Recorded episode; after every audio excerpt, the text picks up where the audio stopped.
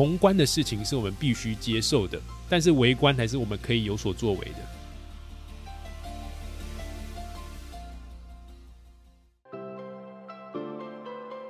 你好，欢迎收听雷蒙三十，我是雷蒙。雷蒙三十和你分享我和柚子的艺人公司故事，以及如何升级你的工作效率和生活品质，帮你找回你对于生活的掌握感。你知道吗？我们的三十岁除了朝九晚五，还有另外一种打开的方式。我是雷蒙，你的生活黑客教练。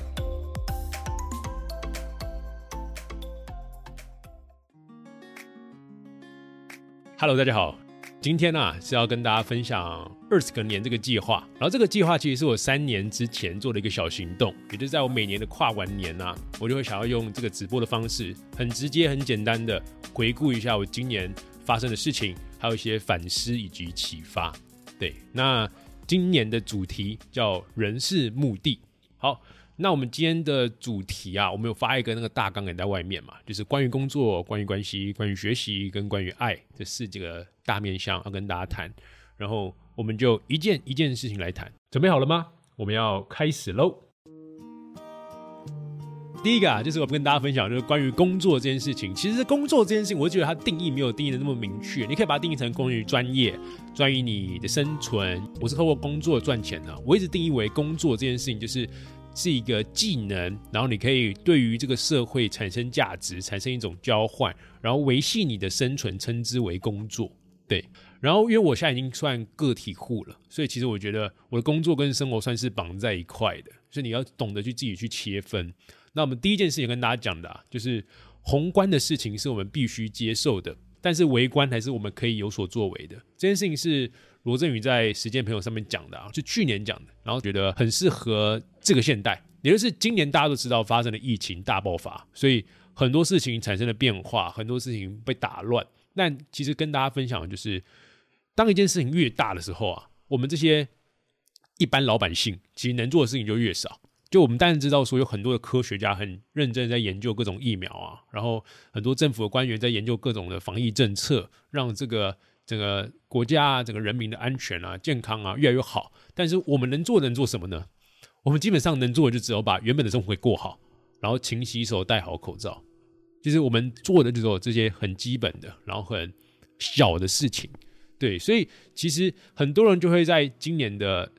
整个时代里面，会一直讲说啊，时代变化很快，那我能做什么？好像我什么都没有做，一直被打乱。那我觉得你要去回到你。自己能做好那些基本面，把它做好。所以，像我是一个内容生产者，我最能基本面的事情是什么？是我就好好的把我的内容写好，录好我的音频，服务好我的订阅用户，这样就好了。那这件事情跟疫情有相关吗？没有太大的相关。所以，事情越大，我们能做的事情就越小。那我身边的人最重要的是谁？就是我老婆柚子嘛。那我能做的事情一样，就是。在每一天的工作结束了，就跟老婆说声辛苦了，然后可以我们一起泡杯咖啡，然后吃个点心，然后看个奇葩说。这件事情跟疫情有关吗？也没什么关。所以其实当事情越大的时候啊，我们能做的事情就越少。但是有一点很重要的就是，你要去思考说，难道我们就只能这样子过着日子吗？你有没有事情是你还可以多做一点点，然后产生不同的？我觉得这件事情才是。在发生大事的时候，我们要先回到原本的基本面，然后往上想一点点，再往多一点点想，我们还能多做些什么嘛？对，所以我们今年才有办那个得到的时间的朋友跨年晚会的台北同步分会场。对，那这件事情就是我们觉得我们可以多做一些事情，因为我们去年跟得到有些关系、有些联系，然后我们觉得说可以把我们跟他们的一些认识的过程，或者是我们觉得他们的东西很棒。办一个聚会，让台湾用户聚在一起，让大家互相分享，找到时间的朋友，这件事情是我们能做的。虽然说真的是他妈的累，对，因为我们不知道台湾那么难办，对。那这件事情是我们能做做一点点，那我们就做。嗯，好，那前面是开场了，我最重要其实要讲说，我们的主题词叫做“人是目的”嘛，因为我觉得在多变的时代里面呢，唯一不变的道理就很长，大家都听到，就唯一不变的就是变化这件事情。那如果放在我身上呢，我觉得唯一不变的是什么？我觉得唯一不变的是，人这件事情是要永远去关注的，也就是我的用户们是要永远去关注的。因为我过往的工作经历啊，可能是我在大二的时候开始讲课嘛，那我服务的对象就是来上课的学员跟同学们。那我到大三的时候加入了 Jendy 的远距工作团队，那那个时候我服务的其实是 business，因为我们是做 P to B 的。那后来我到了北京的 Keep，我那个时候服务的也算是用户，因为我那时候在做的是老用户带新用户的活跃机制。后来我又回到台湾了，然后我到了一个品牌集团做数位转型，那个时候服务的是什么？服务的通常是公司里面的管理阶层，因为你要让管理阶层去改变他的 KPI，他的绩效指标要改变，这个公司的文化体系，还有内容的策略、产品的方向，才把它调整。所以我大概变换了几个，第一个就是原本是 To C 的，好吧，就是图每个用户的。那第二个部分就是 To Business，图每个企业单位要跟我们合作的。第三个。一样是回到用户，可是到互联网的环境里面。第四个回到是回到决策者，就是你的主管啊、董事长啊这些上司。在这些过程之中啊，我慢慢的从不同的工作模式重新去思考，说到底对象于哪一个人，我自己的成就感跟意义感最好。我自己后来觉得是人，就是在中间的过程中啊，我其实当过一阵子的知策会的数位转型顾问，中小企业数位转型顾问。那个时候我到一些企业里面。去做数字转型的辅导，虽然说赚的钱蛮多的，好不好？就那个时候真的是主要的收入是来自于那个，但是啊，我觉得一直没有成就感。虽然说很多的前线的执行同仁跟主管都想要做更改，但是其实那个文化或者是背后的 stakeholder，他觉得他不想要改的时候，他的整个体系是复杂的，就在里面谈了三个月、两个月，你拿了很多钱，结果这公司根本连毛都没有改变。这件事情我是觉得很没有成就感，所以我觉得发现说，如果你要改变一个组织，我们把它切小来看，你把每一个人都改变了，这个组织才把它改变。对，所以我觉得我到最后还是回到我原本一开始的那种讲师，或是我做内容生产者，我对好，我照顾好每个信任我的用户跟读者，他们有所改变，这就是对我最好的收获。所以回到原本，就是不变的是永远去关注人。那在这种外界极为不确定性的生态里面呢？在今年，我做的一个最大的转变，就是我选择去建立自己的生态。所以在这张大纲里面，大家有看到三点嘛？第一点就是我之前是写 Medium 的布洛格，那在 Medium 上面，我最高的日流量平均哦，就每日的流量，大概有几个月都是日流量到六千，也就是我完全没有去做任何的分享，我把我的文章就是我佛系的放在那边，大家透过 Google 搜寻进来的，每天就有六千个人会进来。那我经营了 WordPress，就是我自己架一个网站，现在经营大概是花了十个月吧。到我昨天看啊，我们把前三十天的平均来看，前三十天的平均的日流量是一千两百人。对，就是我辛苦的花了 Medium 的时间，可能有十倍以上，因为你网站整个建设，然后你要自己设计那个布景，然后你后台要记搭，然后你要想要你要什么什么内容，然后数据要自己爬等等的，这件事情全部 Medium 都没有做到，因为 Medium 就是一个很简单的写作平台。那我花了更多时间，我搞了八个月，然后我目前的流量是下降四分之三，对。可是我觉得这件事情是个长期的，为什么？因为我觉得 Medium 是一个很难做长期经营的一个平台。虽然说一开始的设定非常非常简单，但是它没有办法有所谓的销售业，然后它的作品集也没有办法呈现，甚至你看它前阵子大改版，可是你却无法干预它改什么样子，你就只能默默的接受。他的演算法改了，你也只能默默的接受，因为那个不是你的家，那个不是你自己的生态，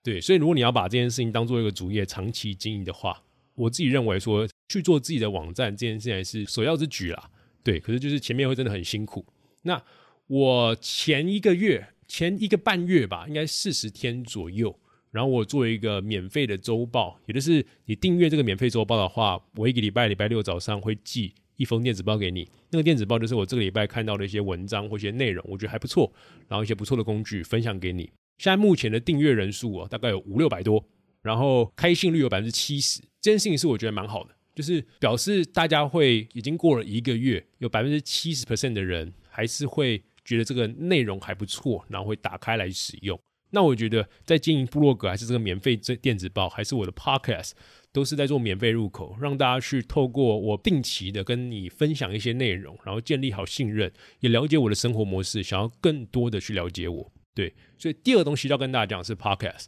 就 Podcast 也算是一个自己建立一个生态，因为它现在目前没有一个很完善的系统嘛，不像 YouTube，就是你很多人在上传影片的时候，你在台湾做影片的创作者，基本上只能选择 YouTube，那你就会受限于它的演算法。当然说你也受限于它的福利跟好处了，好不好？所以现在 Pocket 就是没有这样子一个很完整的生态，所以变成说你在经营这方面很难。但是我觉得对于我们来说啊，就是我跟柚子尝试了一阵子，想要做剪辑影片，就发现成本真的太高了。然后因为讲话这件事情，我是可以直接写个大纲就可以直接讲，像我今天跟你分享的，我只写大纲，对，这样做起来成本其实是可以负担的，对。所以我们 Podcast 到目前的一些指标性的目标跟大家分享，第一个就是。我们前阵子有在创业分类排行榜第一名维系了大概一周，那后来就掉下来了。为什么呢？因为 M 大跟行销笔记跑了进来，哈 哈这可以讲吗？对对对，就是 M 大跟行销笔记原本不是在创业这个子分类的，结果他们跑了进来。可是他们两个真是实力太强大，就没有办法比较，所以他们两个就像硬卡在第一名跟第二名在那边。所以我基本上在三到五名徘徊，这样就前面有一颗大石头卡在那里，想动都动不能。对，所以现在目前就是我们的目的不是去追求流量啦，但是其实，在经营 Pocket 这过程中，不管是每个礼拜会强制自己输出，还是其实可以跟柚子在每个礼拜都有一个话题可以聊聊，然后透过声音的方式去跟我们的用户培养一种信任跟一种习惯，这也是我们目前做内容创作，我觉得做起来虽然在流量上没有这么大的刺激成就感，但是在长期的关系经营上，我们觉得是挺有收获的。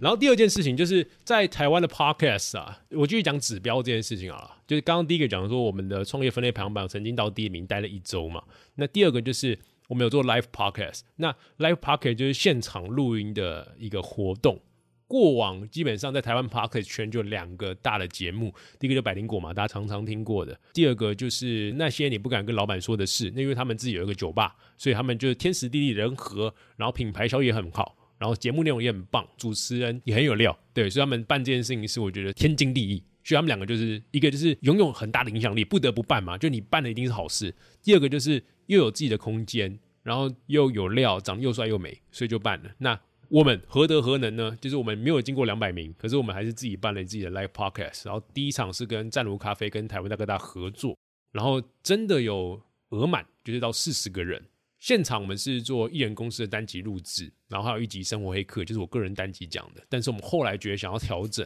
我们给自己二零二一年的目标啊，就是每个月至少会有一场 live podcast，那我们希望可以全台巡回啦，好吗？然后第二个节目，我们一个 live podcast 里面会带两个节目嘛。第一个节目一样是做艺人公司系列的，那就是我跟柚子在上一周我们在经营这个品牌的时候遇到哪些真实的挑战，跟有获得到哪些启发，经验哪些朋友，聊到哪些事情是我们觉得哎很特别，想跟大家分享的，就是第一个节目艺人公司系列。那第二个节目啊，就是做那个月份的月回顾。也就是，就像我们之前在年五三十第一季一样，我们会有一个周例会。那那个例会就是我们会跟大家讲我们的数字，然后还有我们这个所有在经营上遇到的一些比较困难，然后这些东西通常都只有粉丝才听得懂。对，就是这种月回顾，基本上会是一个你陌生人会觉得哈有点前摸不着边，后摸不着路的那种感觉。对，因为我觉得会来到现场 live podcast，通常都是跟我们有一点点认识的，然后。会想要更了解我们到底怎么样下各种判断跟决策的，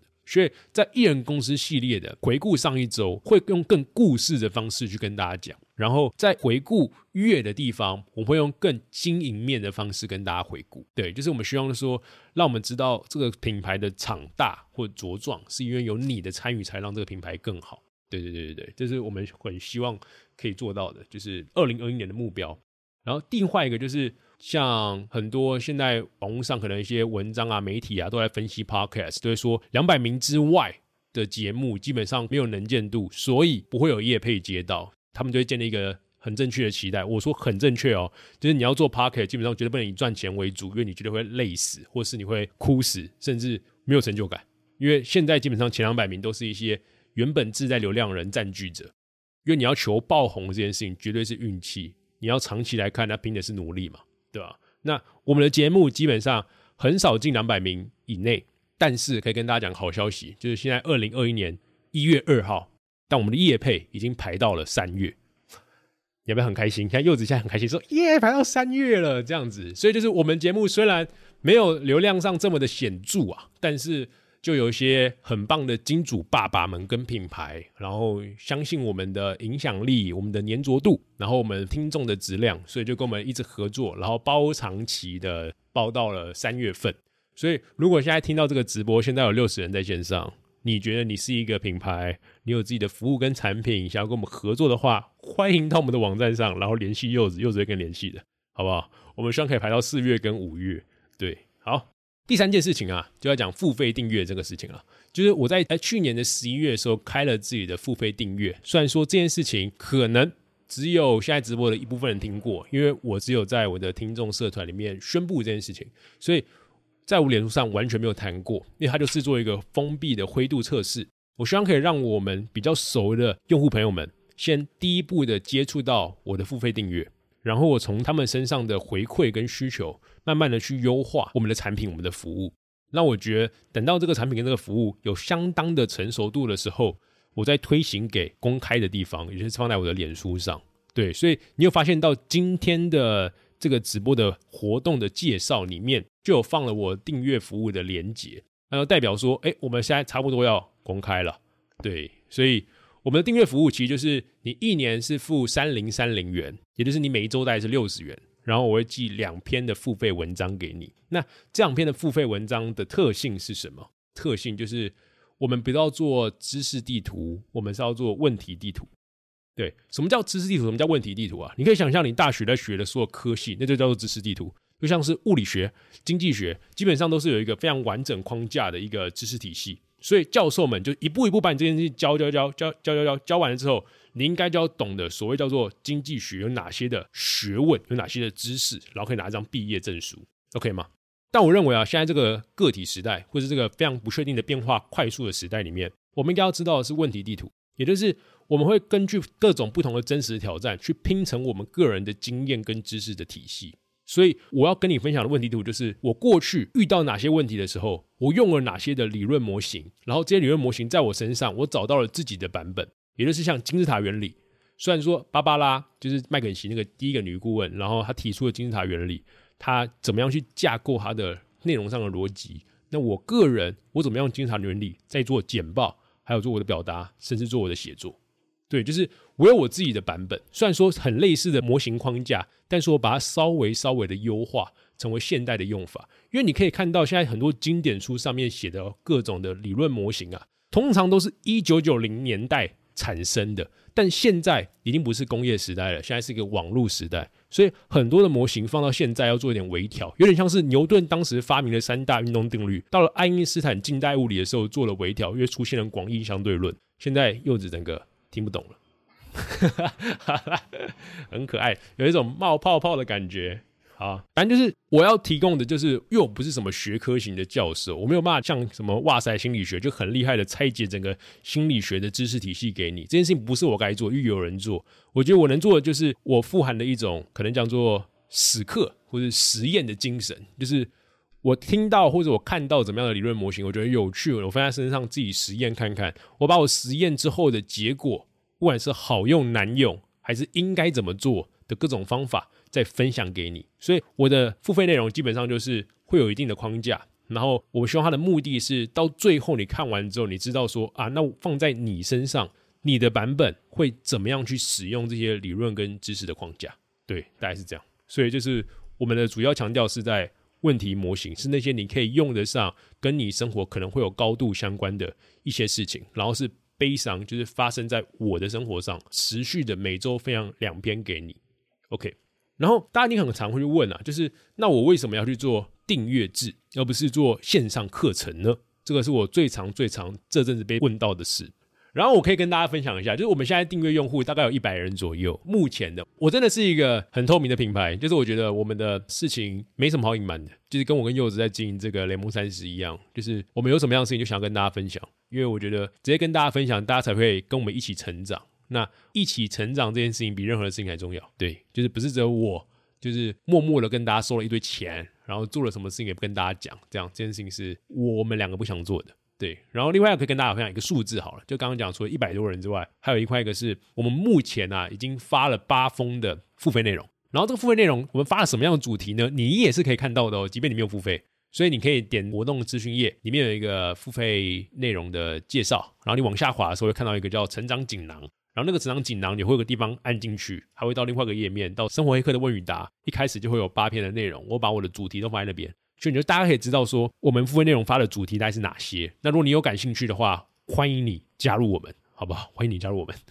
对，然后我们目前发了八篇，然后我们的开信率有百分之九十四，这个数字是我很讶异的，就是我觉得九十四算是很高很高了，也就是大概几乎所有人都会把我们发出新的信给看完。那如果现在你在看直播，你发现你已经一个礼拜没有看这个信的话，你就是那百分之六，好不好？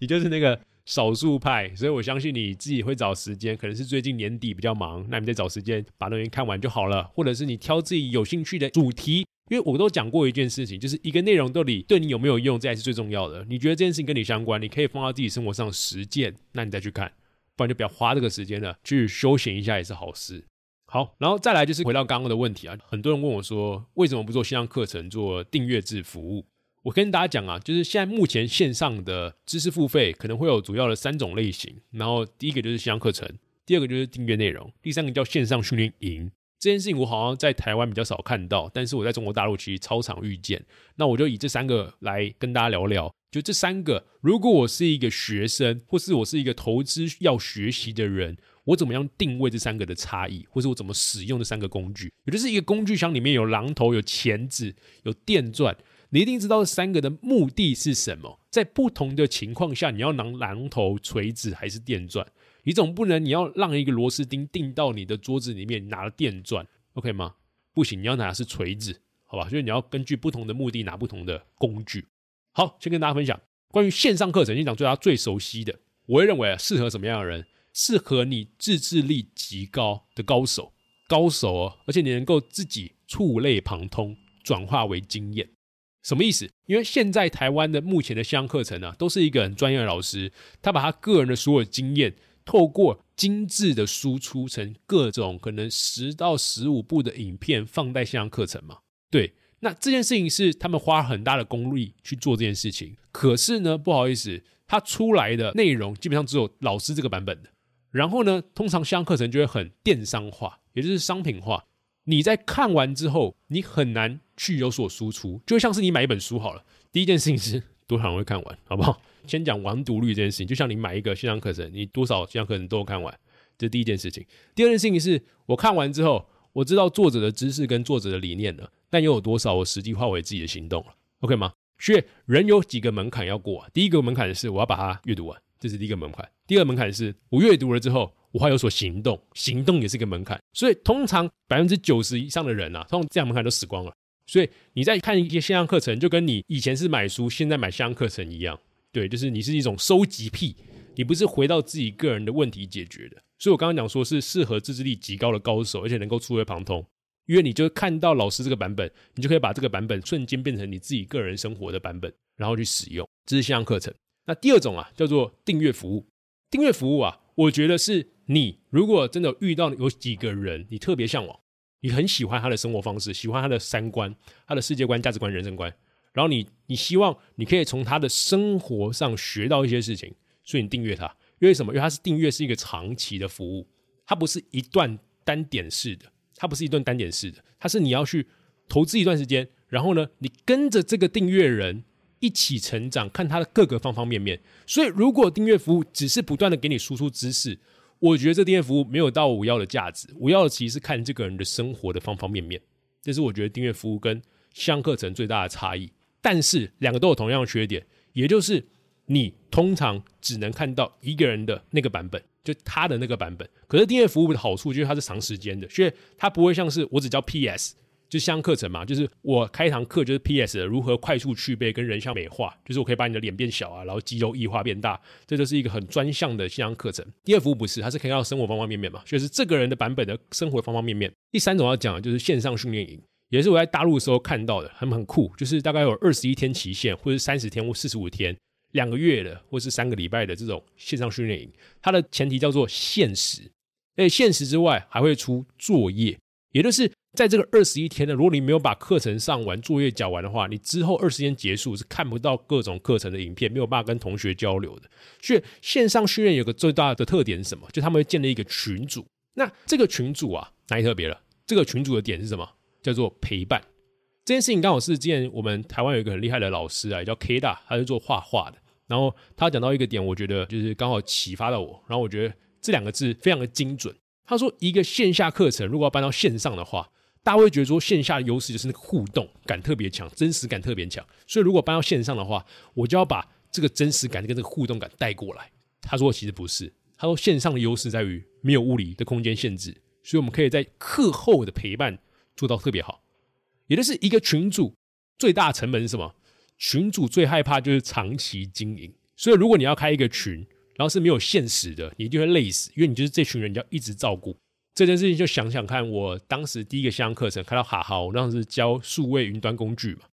然后我当时这个主题就是非常的早死。为什么早死呢？因为我里面教了二十八个软体应用工具，然后很可爱，的是这些软体应用工具会更新，所以我里面有五六百个学员。他们只要产品应用跟工具更新了，就来密我说：“哎，老师，那个 Evernote 那个新功能啊，你哪些地方我有点卡住？你知道这功能要怎么样在可能财务的报表上使用吗？等等等等等，这样子，我都回复他。可是兄弟啊，你只缴一次性的钱，大概这种感觉，就是你只缴一次性的钱，我服务你一辈子，就是跟我去经营一个群主是一样，很可怕，没有限期的。所以订阅制可以学到这件事情，因为它是持续的付钱嘛。但是像训练营又会做另外一件事情，就是它的群主是有限时的。所以第一件事情就大家会更像游戏感一样在里面有时间的压迫性，可以互相竞争。第二件事情就是他必须一定会出作业，而且会有助教做批改。所以这件事情就变成是大家要强制产出，而不是只有吸收，因为作业才是本质，而且会有助教帮你批改。因此就有第三件事情，也就是你会看到其他同学知识的版本，没有只有老师那个版本。所以，像我们最近，其实，在我们社团里面，也在我的付费订阅用户里面，我们开一个线上训练营，就是做复盘的技术。我会把我个人过往在做复盘，怎么把经验萃取成能力，这个所有用的用法跟一些框架跟大家分享。但是我分享的只有我自己的版本跟我自己版本的框架。那你会发现，有很多同学吸收我的版本之后，变成他的一套的复盘的方法。他说出来之后，就是第二版本或者 B 版本，好 B 计划版本。其他同学看到 B 版本，又看到我的 A 版本，他是不是就觉得说，哎，有不同的做法？那我说明可以变成 C 版本，你就会发现这样子就形成一种生态，叫做集体智慧。然后大家就可以知道说，我慢慢可以从其他同学中也可以学习，从我身上可以学习，然后慢慢的成为一种输出为导向的氛围。这件事情我觉得还是对学习最有最最最有帮助的。对，所以这就是三个的大的差异。线上课程重新 recap 一下，就是线上课程是适合自制力极高的高手。他能够自己触类旁通，然后能够把一个版本的知识转换成经验。第二种叫做订阅服务，你要找几个你特别向往的个人。我强调这个关键字是几个，就是也不能太多，因为太多的话，第一个是你时间不够，好吗？因为订阅制服务是你要去找到你几个特别向往的人，然后看看他生活的方方面面，跟他去学习，然后拆解他这些生活方方面面，成为自己的东西。第三种叫线上训练营。因为它强制你输出，而且现实可以看到其他同学的不同的作业版本，所以你才是能够最快速针对单点技能做升级的服务。如果我是一个学习的投资者的话，我会这样挑选。然后罗振宇啊，就是那个罗胖得到的创办人，他在今年的就是昨天时间的朋友的跨年演讲里面讲到一句话，我觉得我也特别有启发，跟大家分享一下。他叫做：好的系统是能让人被看见，也就是。如果是一个好的系统的话，它应该不只是数字组成的，它应该是让里面的每个人的价值能够被看见，也就是要提供舞台。那我自己觉得啊，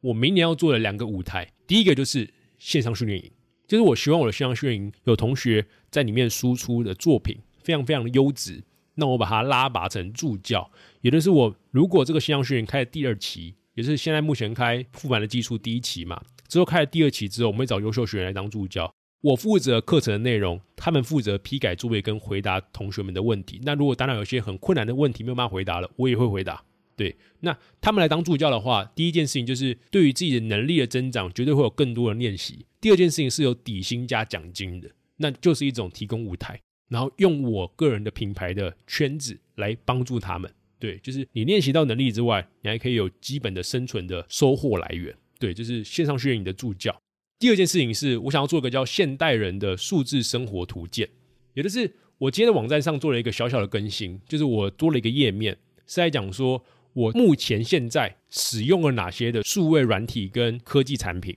就是软的跟硬的都有。那我现在目前只新增八个。未来就会新增，把我说使用的我觉得很棒的服务啊，很棒的产品都贴上去。然后为什么使用，什么样的情境使用？刚刚讲到那个现代人的数字生活图鉴啊，就是我会在我的网站上先陆续的新增我自己个人使用的各种数位的工具啊或科技产品。那我会讲说到底是什么样的情境下会使用，很简单介绍，基本上不会超过一百个字讲一个科技的产品跟软体的应用这样。那我也想要收集各式各样的人，因为我是一个算现在目前个体户，然后自由工作者。还是一个数位游牧，然后有老婆，大概就是这样子一个很简单的组成的一个男性。对，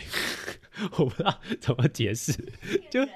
对，就大概是这样。然后我觉得就是在不同面向，可能是一个老师，或是一个可能刚生了两个小孩的妈妈，或者是你是一个食品业的创业者，或是你是一个在学校学生，可是又是一个远距工作的人。那在不同面向，其实你使用。这些科技产品的应用的知识也会不一样。那我觉得我没有办法做出一个现代人的数字生活的图鉴，也就是你只要看了这个图鉴之后，你就会大大概知道说，可以从这个目录去翻。哇，我觉得这个人的身上的特色跟我很像，我想看一下他是怎么样使用这些数字科技来帮助自己提升工作的效率或生活的品质的。我觉得这样就是一个很酷的一个类似百科全书的感觉。对，那我要先从我自己出发。那未来我会提供一套框架，也就像一个仿纲吧。我会建一个表单在一个网络上，那我就慢慢的收集大家的投稿。那我只要看到说，哎，有某个林太太，就她的投稿的内容非常好，我也觉得非常的有趣。那我就跟她进一步的跟她聊聊，然后跟她拿更多的素材，可能一些照片啊，生活中的拍摄，然后把它写成一篇文章放我的 blog 上。而且如果她真的很棒，我们还可以约入 podcast，然后这个就可以变成 podcast 的另外一种加餐的单元。那我觉得这件事情是，我觉得我想要在明年的时候做出来。如果真的做的顺利的话，说明在年底还可以出一本书，叫《生活黑客之路》。对，就自己先把这个 flag 先下下去。就是因为我觉得，如果要出一本书的话，我不要只是只有讲我的事情，我觉得这件事有点可惜啊。就是我自己个人是怎么样去破解一些。在现代生活的一些既有的框架、默认的系统，那如果可以把一些其他我觉得很棒的同学、订户朋友的各种数字生活的方式都分享出来，我觉得对我的或对整个读者的生态会更好。就像我们现在目前，我知道我很多的盟友在断舍离上面有自己的一些生活管理的方法，对，就是还有人做零废弃的蜜月旅行，这件事情我就觉得特别特别的酷。这件事情就不是我做的啊，可是你会发现说，哎，他做起来他有自己的一套心得，他自己的。意义或是一套自己的成就。那如果我把他的故事分享出去给更多人看到，会不会有人也被点亮？会不会有人被启发？那我觉得这件事情就是我能够做到的，多做一点点的事情，那就应该去做。嗯，好，那我刚刚讲完我在今年做的几个项目，三个项目是建立自己生态的。第一个就是我建了自己的网站，把 Medium 的内容部落格移到我自己的 WordPress。第二件事情是做 Podcast，那这件事情是输出我跟我老婆。柚子自己两个人的故事变成音频的方式，更有亲切贴近感，跟大家分享。第三个是我做了自己的内容订阅，我要养成自己的名单经营，然后自己输出付费内容，把我个人的故事给炸出来，跟大家分享我的版本的知识框架。这三个事情是我觉得我在二零二零年建立生态的三个项目。那这三个项目背后会有所谓的三个能力，我觉得是我的能力三环。第一个。一样是老本的，叫做写作嘛，对，就是我有自己的一套写作方式。第二个就是做表达，也就是 podcast。我觉得很会写作跟很会表达其实是两回事，但是很会写作绝对会帮助表达，因为你写作写得好，表示你自己有自己的逻辑框架。那表达这件事情也是需要逻辑框架的。那我觉得在练习写作，刚好可以练习到表达，练习表达也可以练习到写作，它是一个互相相辅的能力环节，我觉得特别好。所以我觉得这两件事情是我要把它训练的好的。对，所以今天的直播其实也是在考验我的能力，好不好？就是就像最近海贼王都有讲到啊，就是要练习霸气这件事情，就是要把自己逼到一个极端的应用的战场上。那我觉得直播这件事情就是我要练习的，因为我很不习惯对机器讲话。然后第三件事情就是做课程设计，因为我觉得课程设计的好处就是。我可以把很多我以为我已经很熟悉的一些领域或一些知识，透过设计，透过学生们的反馈，让我知道我自己有哪里的不足。我觉得课程设计是一个最好能够验证自己的知识的诅咒的方法，也是如果我们透过输出，不管是做写作还是透过表达，因为你获得到反馈这件事情是比较慢的，而且比较不会看到的，也是大家写 blog 好了，或者在做 podcast，你都会觉得说啊，我自己这篇文章赞会火，然后这个这一集录的 podcast 啊，好棒，我听起来就觉得怎么这么的有料，这么的丰富，这么的好笑，这么的幽默。可是那些觉得体验不好的同学，可能只有十分之一或者不到会跟你反映这些东西，我听不太懂，OK 吗？所以这样是怎么办呢？很简单，你把它变成课程。你就说你要去教别人，去跟大家分享这件事情，开个读书会也可以，这很基本的。你在分享的过程中啊，你相信我，还不用看到学生，你在准备的过程就会发现，你有很多东西好像也不太熟悉，需要重新掌握的。所以设计课程的过程，在设计的阶段，你就会慢慢的找到自己的盲点，在教出去的这个过程，你更能发现自己哪里不足。那这件事情不就是帮助你个人的提升吗？所以我的能力三环就是写作。表达跟课程设计，那我再强调一个另外一个地方啊，就是写作这件事情啊，我一直都觉得说，不是写越多越好，也不是写越快越好。所以我未来二零二一年，我会把我过往的可能付费内容，然后重新把它打包成相关的主题。可能是如果我讲学习的本质，可能讲到刻意学习啊，讲到模型思维啊，讲到快系统慢系统啊这件事情，然后我觉得都算是同一个主题之下的，我把它整个把它打包。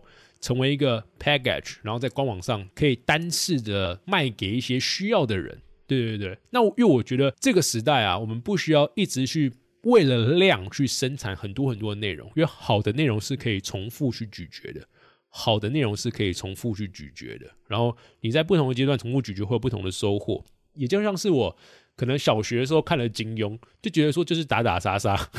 然后跟一堆武术，然后名字很难记这样。可是国中、高中的时候再回去看一两集，你就发现那个感受是不同的，就发现哦，原来还有一些很深层的那种人情跟一些那种心机的勾斗是有关的，就是人际的那个关系是很微妙的状况。这件事情是你在一开始没有体验到的，所以好内容会在你不同的阶段，你重复去看会有不同的感受。所以我自己觉得啊，就是为什么我一个礼拜只上两篇？第一件事情是。我不想给大家太大的压力，然后之后就是我觉得不要求多，是要求每一篇都能精准的有效打击。后来还可以重新的去回顾的时候，还有不同的滋味。这是我自己给自己的目标。嗯，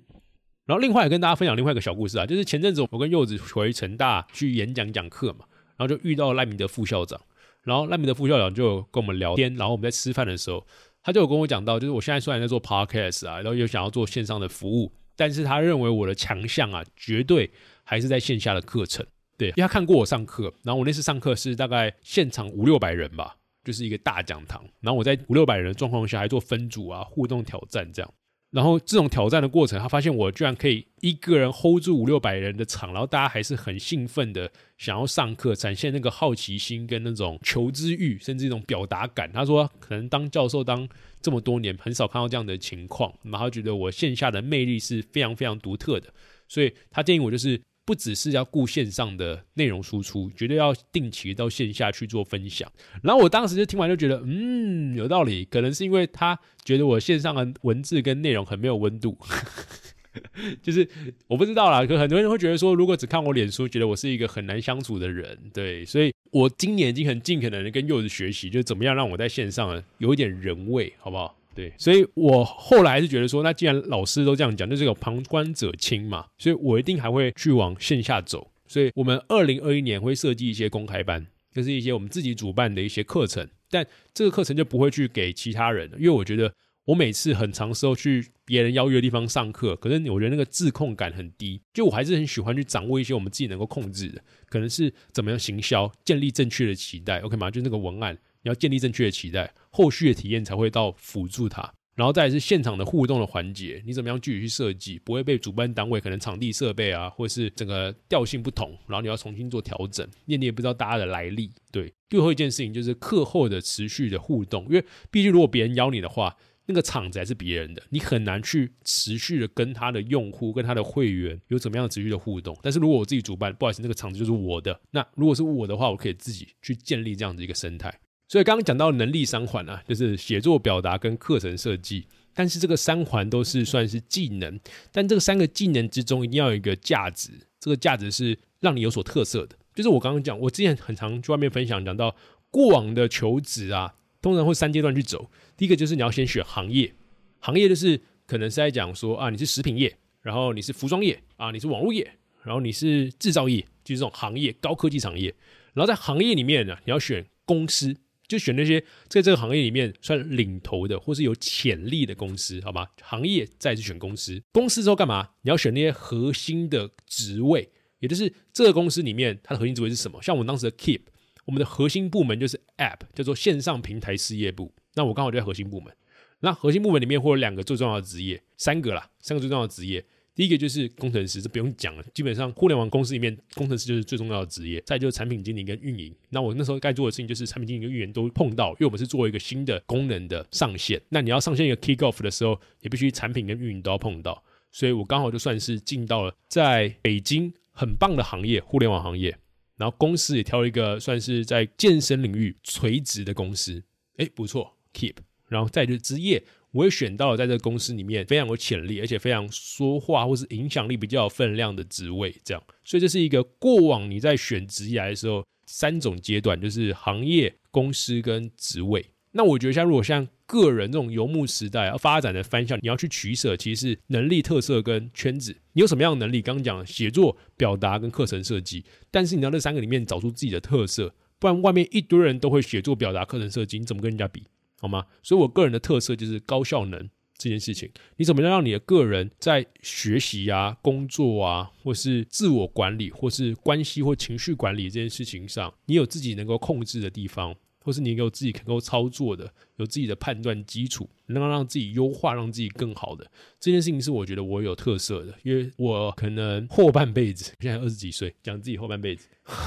就是后半辈子。就是一直都在钻研这件事情，所以我觉得这件事情是我的特色。好，然后在讲这个能力三环的时候啊，我要先讲另外一个点啊，就是叫认知环，就是心理学里面很常见的一个叫认知环。为什么拿这个出来跟大家分享啊？因为很多人在谈能力这个时候啊，大家会讲说我要跨出舒适圈，但是我觉得跨出舒适圈这件事情很不切实际。你应该要做的事情什么？是扩张你的舒适区。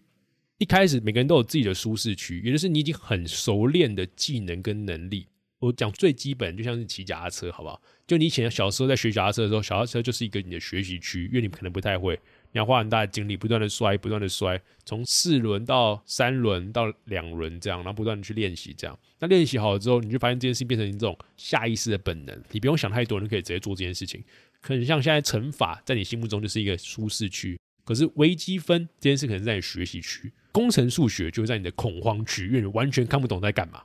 ，OK 吗？所以你不太可能去跨出舒适圈，你一定是在你的舒适圈里面找到一点点事情是你能够学习的，但这件事有点痛苦，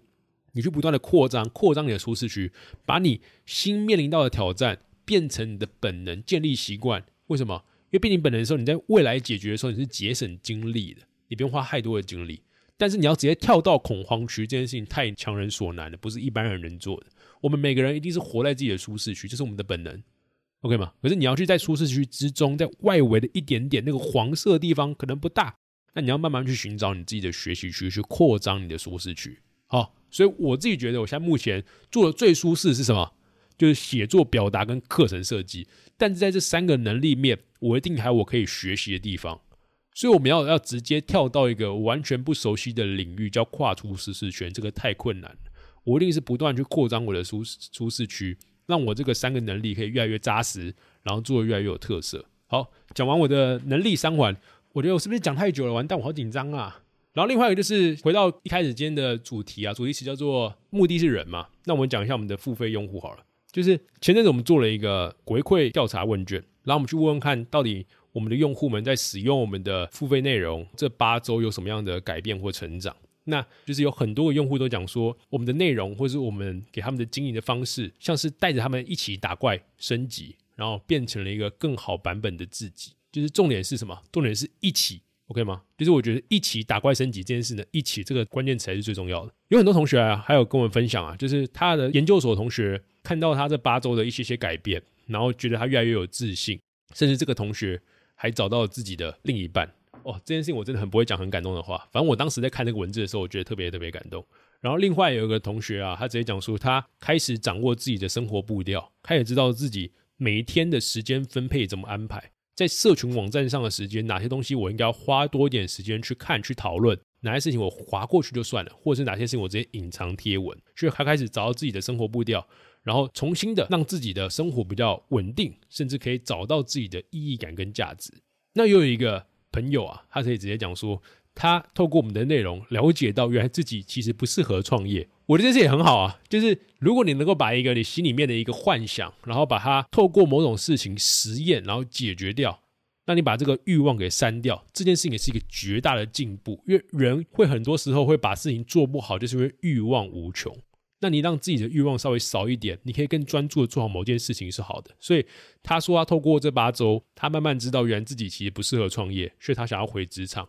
去好好的在某个职位上去爬那个金字塔。他觉得这是他的生活模式。那我也很恭喜他找到自己的生活模式，也很棒。对，所以我觉得就像我们当时 podcast 第一季讲的那句话，就是一个进步的社会。是我们不去小看身边的每一个人。然后我们十一月的时候，其实有回到成大去讲一个两学分的密集式课程。那当时我去分享，就是怎么样去开始自己的 podcast 节目，从零到一做个人的品牌或节目的定位。那为什么要做这件事情呢？其实那阵时我超级忙，就年尾我真的忙到爆，然后我还要去备这个 podcast 的课，还要搭高铁去台南，然后当天来回教一整天的，所以有点像是把自己的肝给卖掉了。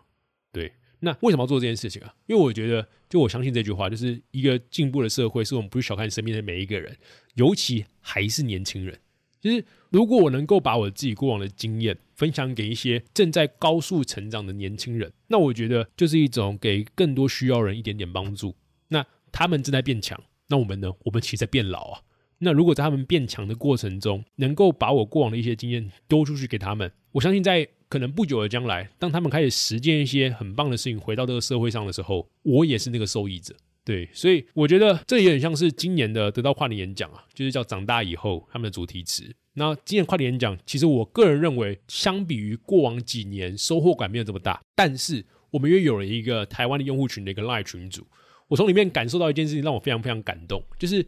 大家会在这个演讲四个小时演讲中去挑取自己可以学习到的地方跟大家分享。我比较关注的是教育，所以我在教育这块面，或是在数字化上面，我有自己的启发跟大家分享。有人不是啊，有人可能是一些其他的事情，然后他觉得他很有启发，跟大家分享这件事情，就是代表一件事情，就是我觉得一个内容啊，或是你在关注一件事情，你都会有不同的观感。就像一本小说，你看跟我看，就会有不同的感受。但是你能够从中找到自己能够学习，然后可以把它分析回到自己的生活上嘛？对，所以我觉得一个正确的成长思维或心态，应该是你用一种学习的态度去看待每一个遇上的挑战，然后从中去获得到一些可以从中成长或是更好的地方。对，所以为什么要帮助年轻人是这样？就是我觉得，虽然说花了超级多时间，然后在制作课程的过程，你会一直不断质疑自己说：“哇靠，我现在真的忙到爆，我再要做这件事情嘛？”但是你在分享出去的时候，你发现说：“啊，原来现在很多很棒的年轻人，他们现在关注的是哪些议题？那如果我可以在这过程中帮助到一点点，我从中也收获到很多。”好，关于工作的分享到这边告一段落啊。接下来我要跟大家谈的就是关于关系、关于爱，还有关于学习。那之所以把它分成上下两集啊，因为我当天在年度回顾的时候，真的讲了太多太多了，就是脱稿演出讲了蛮多的个人的故事，还有案例的分享。那期待你也可以再跟我们听听接下来的关于关系、关于学习，还有关于爱的年度回顾的部分。我们下一集见喽，拜拜。